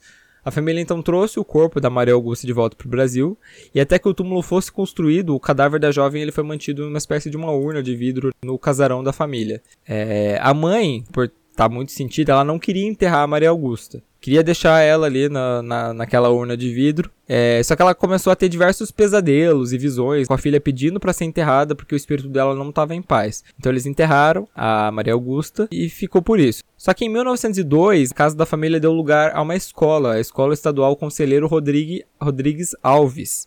E foi lá que o boato começou. Diziam que o espírito de uma mulher loira estaria vagando pela escola, inclusive sendo responsável por um incêndio misterioso que destruiu até parte do local em 1916. Além disso, o fantasma da Maria Augusta ele também é visto rodando o cemitério onde ele foi enterrado. Ali os locais dizem que você pode ver o espírito dela e às vezes ele é acompanhado de um cheiro muito forte de um perfume feminino. E assim como a Josefina Conte, né, a moça do táxi, a Maria Augusta também ela vem ganhando um status de intercessora, né? Então já existem pessoas ali acendendo velas para agradecer, né, por uma graça alcançada. Essa história foi com certeza uma das que eu mais tive contato. Eu lembro deu na segunda série, terceira série, né? Teve uma vez né, é, no colégio é, municipal que eu estudava que a gente tava na hora do intervalo e aí de repente né, teve uma gritaria no, no banheiro das meninas e elas estavam lá invocando a loira do banheiro e alguém gritou por algum motivo e a inspetora foi lá e acabou com aquela palhaçada dela lá e mandou todo mundo de voltar pra sala já. E vocês, vocês tiveram contato com a loira do banheiro? Então, de todas as, as, lendas urbanas, essa foi a que eu tive mais contato, mas também não à toa, né? Acho que a lenda urbana mais conhecida do Brasil é essa, né? Super difundida Sim. em escolas. Uhum. Eu lembro que na, na escola contaram essa daí e assim, por mais ou menos uma semana, duas semanas ficou um fulgor na sala, sabe? Entre os moleques. Todo mundo queria queria ver como é que fazia. Gente, eu fui no banheiro da escola duas vezes para tentar fazer isso aí. Eu fiz todos os métodos que me falaram, porque eu fiquei muito curioso. Eu falei, não, eu vou ver, eu vou ver, eu vou ver. Né, eu tava com um pouco de cagaço, mas eu fui, dei descarga três vezes, chutei a privada três vezes, falei três palavrões. Depois eu fui no banheiro, na, no espelho, falei de novo e não, não deu certo. Então, nossa, eu fiquei meio bolado que não era. Mas ficou aí uma. Ficou intenso aí por alguns dias. Eu, mais eu fiquei atrás disso, mas os moleques também ficaram. Então, corremos atrás e averiguamos que não funciona. Gente, você testou ainda fazer isso? É corajoso. Eu testei mesmo, que eu fui falar, não, vou, vou testar todos os métodos, e eu fui mesmo. Primeira frustração da infância. eu conheci a lenda da, da Maria Sangrenta. A gente chamava de Maria Sangrenta e de Loira do Banheiro. A mesma coisa, na verdade, não tinha uma diferença entre uma e outra. Quando eu tinha uns 6 para 7 anos, que foi lá no prezinho. E daí eu fiquei com muito medo, porque daí umas meninas falaram que tinham invocado e que ela tinha aparecido, e elas estavam, tipo, com muito medo. Não... E daí, cara, eu fiquei com tanto medo e o banheiro ficava do lado da nossa sala. Ou seja, era uma dádiva você estar tá numa escola e o banheiro ser pertinho da sua sala de aula. E eu fiquei, sério, uns três meses sem ir no banheiro, de tanto medo. Eu me segurava muito. Eu chegava em casa explodindo de vontade de fazer xixi. Mas eu não fazia na escola, porque eu tinha muito medo de fazer. Aí quando eu voltei a fazer xixi na escola, eu fazia correndão, assim, tipo, ah, saía correndo assim, nem olhava pra trás. muito medo. Lavava a mão sem olhar pro espelho direito, assim, tinha um espelhão grande. tinha muito medo. Saía levantando a, a calça, né? Tipo, da porta. tipo isso, era tipo isso. Quando eu apertava a descarga, fazia um barulhão, deu um barulhão da descarga e me assustava, eu saía correndão, assim, tipo, ah! Era assustador, era horrível. Foi horrível aqueles meses que passei segurando o xixi. Nossa, gente. Durante a aula. Você vê, né, tipo, até onde vão essas, essas lendas urbanas. Eu lembro também de uma outra, uma outra coisa, mas não era exatamente da loira do banheiro, mas isso foi na sétima ou oitava série, agora não vou lembrar. É, a gente tinha, acho que foi na oitava, a gente tinha que fazer um quadro vivo na disciplina de artes e aí um grupo, eles. É, era uma, um quadro que tinha uma, uma mulher, assim, meio que com a cara pintada de azul, de branco, com uma roupa assim. E aí elas foram no banheiro, né? Esse grupo foi no banheiro para terminar de pintar a menina e arrumar. E a gente lá na sala, de boa, lá, tipo, né, conversando, ajeitando né, os, os, outros quadros. De repente uma delas entra gritando: Ah, meu Deus, ah, não vou falar o nome da pessoa. A fulana desmaiou no banheiro, a fulana desmaiou no banheiro. Aí foi todo mundo lá, né? A gente era, tipo, sei lá, tínhamos uns 13, 14 anos. Tipo, todo mundo queria ir lá ver, né? Foi uma galera, todo mundo lá no banheiro, a professora, tipo, ajudou a menina. Não, eu achei engraçado que a menina, tipo, ela, ela saiu correndo do banheiro avisando que a outra tinha desmaiado, mas ela, tipo, ela não juntou a menina. Quando chegou lá, a menina tava desmaiada ainda. A professora foi lá, entrou no banheiro, juntou ela, né? Depois, né, ela falou que não tinha comido, não tinha tomado café da manhã, acho que ela tava com fome, também não tinha comido nada no intervalo, por isso que ela tinha desmaiado. Mas eu lembro como se fosse hoje, assim, dessa história. Eu lembro também que uma outra menina da nossa sala, tipo, não tinha nada a ver, a menina chorando lá, porque começou um boato que ela tinha ido no banheiro, tinha visto uma mancha de sangue no teto, e aí todo mundo ficou falando que aquele banheiro era assombrado. E é, ai, coisas de, de, de escola, né, gente? Nossa! Sim. Essa, essa história escalou muito rápido. Criança, né, cara, inventa um ponto, e daí, tipo, mistura um pouco da imaginação com a realidade, e quando você vê. E criança é um bicho que assusta fácil também. Espalhando né? os botão. Uhum. Né? E, a, e a menina tá bem? Ou ela tem traumas até hoje? Olha, eu nunca mais falei com ela, mas. imagino que ela só, ela só de fome, gente. Não foi nada demais. É porque espelho, né, tem um. causa um medo na galera, né? Não sei que. Tipo, tem. O espelho traz um. Um medo, assim, aquela coisa de você olhar no espelho e ver uma sombra, olhar no espelho e ver, sei lá, o seu reflexo fazendo outra coisa. Acho que, acho que isso, tem, isso que deixa, tipo, o negócio da loira do banheiro tão tão em alta, assim, né? E, e, as criancinhas, elas, tipo, têm medo, mas têm curiosidade, né? Que nem né, o Melegari falou, né? Vai, vão 10 crianças no banheiro, uma faz o ritual, quatro ficam dentro do banheiro e cinco ficam na porta. Aí alguém vê, alguém dá um grito, já sai todas correndo falando que viram alguma coisa, sabe? É por isso que esse, esse tipo de coisa se espalha. Daí as outras crianças falam, nossa, eu também vi, nossa, eu vi muito. tipo, ninguém, ninguém viu nada, ninguém sabe? Viu nada, tá tipo, literalmente emoção, nada. Ninguém viu Mano, eu queria que você tivesse falado isso pro Rodolfo de 11 anos. Eu com certeza ia fingir um berro lá só pra assustar o pessoal. Aham, uhum, exatamente, cara. Eu acho que umas crianças que eram mais espertas que a gente faziam isso. A gente tapada, sabe? Não percebia. cara, mas eu lembro que no, quando eu tava na segunda série ou terceira série, uma menina da minha sala falou que ela vinha, acho que sozinha pra escola, ou a mãe dela trazia ela só até, tipo, uma quadra antes da escola e ela ia, porque a escola meio que ficava numa rua sem saída, sabe? Então, tipo, tinha muita casa próxima, então era bem comum as crianças irem meio sozinhas, assim, no Fundamental 1. E daí, essa menina falou que tinha um cara que tava perseguindo ela. Ela falou isso pra gente, a gente ficou assustada, tipo, eu ia de, de busão, né, tipo, de ônibus escolar, sabe, pra escola e tal, mas mesmo assim, a gente ia buscar na porta da escola e tal. Mas a gente começou a ficar com medo, sabe? Porque daí ela começou a falar que ela falou isso por uns três dias seguidos, sabe? E daí a gente acabou falando, começou a contar para os professores, porque tinha muita gente na sala de aula que começou a falar disso. A professora perguntou o que que era, e daí alguém falou, sabe? E daí, meu, a escola, tipo, os, os guardinhas que ficavam, porque eu estava em escola municipal, né? Daí tem sempre um guarda municipal que fica dentro da escola. Aqui em Curitiba, pelo menos, é assim.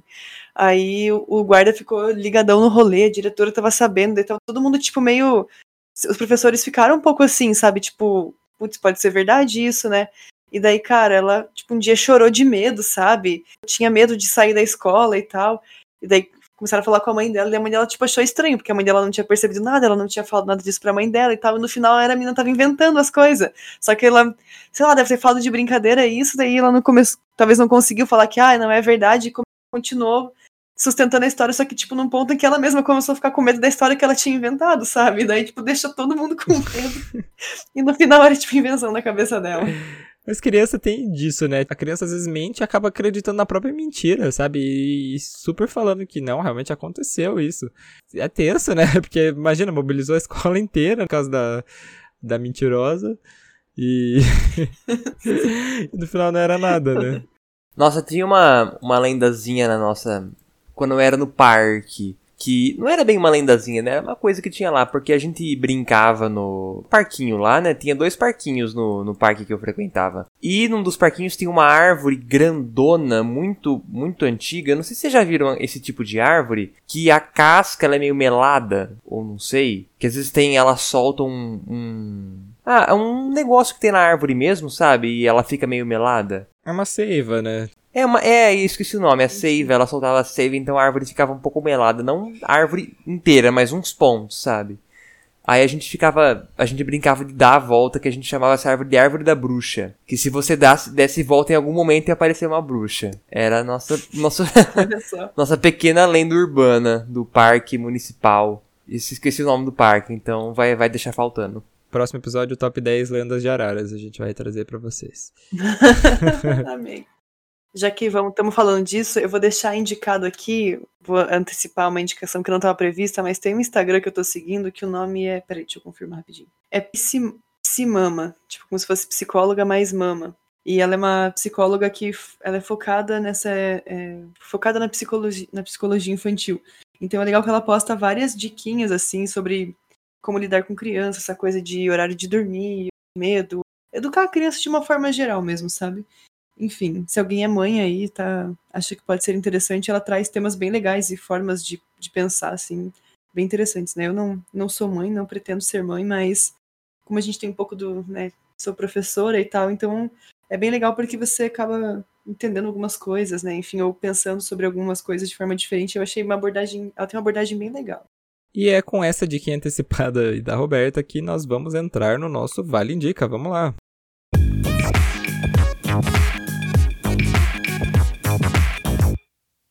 Vale indica o nosso quadro de indicações. Roberto, você que já estava indicando aí uma coisa, continue indicando. então, eu vou indicar, já que o tema hoje foi lendas, eu vou indicar duas coisas que têm a ver com lendas. A primeira, então, são as lendas urbanas do programa do. Eu vou mandar pro o link, daí ele deixa lá no, na descrição do episódio para vocês. Eu achei uma playlist com uns 39 episódios, 39, uma coisa assim. Tem poucos episódios do Lendas Urbanas do Google. Porque se você é uma pessoa que gosta de lendas, isso é material de pesquisa, sabe? Você tem que assistir. Você tem que assistir, porque esse compilado é, é genial. Eu acho que a gente assiste hoje, vai ser, é meio tosqueira as atuações, mas, cara, tinha umas que eu assistia quando eu era pequena que dava medo real, assim. Ficava com muito medo depois que eu assistia. Enfim, mas é, é um ótimo uma, uma fonte de pesquisa aí. Se não for de pesquisa, pelo menos é uma boa diversão para você dar umas boas risadas aí na quarentena. E a outra indicação é uma série da Record. É, o nome é Terrores Urbano. Foi lançada em 2019 ela tem alguns episódios aí. Essa eu não achei, então, uma, uma playlist que junte todas elas. Eu achei que eu tinha encontrado, mas na verdade são só os teasers e os propagandas. Dei uma pesquisada aqui, se você colocar Terrores Urbanos Record no YouTube, vai aparecer vários vídeos completos, com as histórias completas. Vocês podem procurar aí no YouTube e achar, porque tá bem fácil de encontrar aqui mesmo. Eu assisti essa série, gente, e ela é bem legalzinha. Bem feita, bem produzida. Gostei bastante. É, tem dois episódios que eu acho mais ou menos, mas o episódio da loira do banheiro e o episódio do Homem do Saco. Esse é o melhor de todos. Esse pode, se você quiser assistir, pode assistir só esse. Essa é muito bem feito. Recomendo. Eu também recomendo essa série. Não vou indicar isso, mas também recomendo. E Rodolfo, outro Rodolfo. Eu não ia recomendar nada, mas vou recomendar aí um filme que eu vi hoje na Netflix. Chama a Operação Final, que ele mostra um caso real de uma de um, uma equipe do serviço secreto israelense que foi caçar o nazista fugi, fugido do, da Alemanha nazista, o Adolf Eichmann, nos anos 60, na Argentina. Então é um filme bem interessante porque mostra não só os dramas pessoais, né? Porque como a Segunda Guerra tinha sido muito recente, então todos que estavam ali eles tinham alguma relação com o Holocausto, direta ou indireta.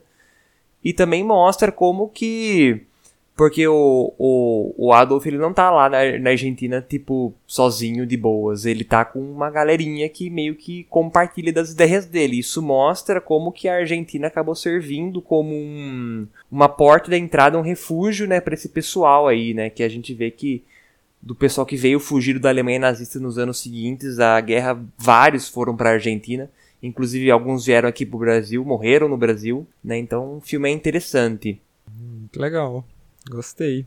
Gente, eu vou indicar um podcast, olha só. Vou indicar um podcast é, brasileiro que se chama Além do Meme. Ele é um podcast exclusivo do Spotify. Ele é um, um spin-off, digamos assim, do podcast Wanda, que é um dos podcasts mais famosos que tem aí. E ele é feito pelo aquele jornalista, o Chico Felite, que ele ficou bem famoso porque ele fez umas matérias pro BuzzFeed sobre o fofão da Rua Augusta, depois ele fez sobre a biografia da Elke Maravilha, e ele também acabou escrevendo o um livro sobre toda a história lá que envolveu o João de Deus, né, que foi aquele médium que foi preso por, por assédio sexual, então ele é um cara extremamente competente. E, assim, ele gravou, parece que tudo no ano passado. Como o nome diz, né? Ele é um podcast que fala sobre memes. E, assim, cada episódio ele vai. Ele trata, assim, de to toda a origem de um meme, assim, que estourou. Então, no primeiro episódio, o que tá em pauta ali é o trote da Beth, que acho que é uma coisa que todo mundo já deve ter visto, que é muito engraçado. Então ele vai lá, ele busca, né, tipo, fala com quem fez o trote, com quem produziu. Ele consegue uma entrevista com a Beth, que ela nunca tinha dado uma entrevista até agora, com ela, com a filha dela. E daí ela conta, né, como, como que é a repercussão do, do quadro na vida dela. Se teve alguma influência na escola de música, onde ela, onde ela trabalha, né, porque ela é uma das donas e tudo mais. Aí no segundo episódio é sobre o Glitter em busca de um sonho. Ele entrevista, entrevista algumas das das drags e mulheres trans que tiveram lá. E o terceiro episódio é sobre a Alessandra Cariúcha, Cariúcha, eu acho que é o nome dela. Que é aquela menina lá aqui do concurso Garota da Laje que fala lá que eu não tenho, eu não tenho estria, meu peito é duro. É, sou bonita sou pra bonita caramba. pra caramba. Que ela fique com esse carro usado, meu é zero. Nossa, eu, a gente, gente, eu uso semanalmente esse meme na minha vida. Sou toda natural. Sem a marmelada. É, muito engraçado. Ele fez uma entrevista maravilhosa com ela. Foi, foi, bem interessante conhecer um pouco mais dela, o que, que ela tá fazendo hoje, da vida dela. Eu acho que vale super a pena. Acabou de sair, né? Tá sendo um episódio por semana, tá no terceiro episódio já. Próximo episódio, spoiler, né? Ele solta um spoilerzinho no final, é sobre a grávida de Taubaté. Eu quero muito ver. Se é que ele conseguiu Opa. uma entrevista com ela. Pô, eu não tenho Spotify, cara tristeza, eu queria escutar esse podcast. Baixa o aplicativo do Spotify, porque tem alguns podcasts que estão virando exclusivos do Spotify, mas assim, você para ouvir música, você tem que pagar, mas para você ouvir podcast é de graça e não tem comercial. Então é só você baixar o aplicativo do Spotify que você consegue. Pra você ouvir qualquer que podcast que tenha no Spotify, você Nossa, consegue ouvir de graça, gente. Fica aí a dica também. Nossa, eu vou baixar agora então, vou assistir. Então fica aí a minha escutar, dica, além do meme. Eu ri, eu ri muito quando eu tava escutando. Gente, nessas últimas semanas eu mostrei algumas vezes para umas pessoas que não conheciam. Tive que mandar o link da, da Beth. A mãe do Matheus não conhecia, a gente passou para ela. Nossa, esse da Beth é muito bom.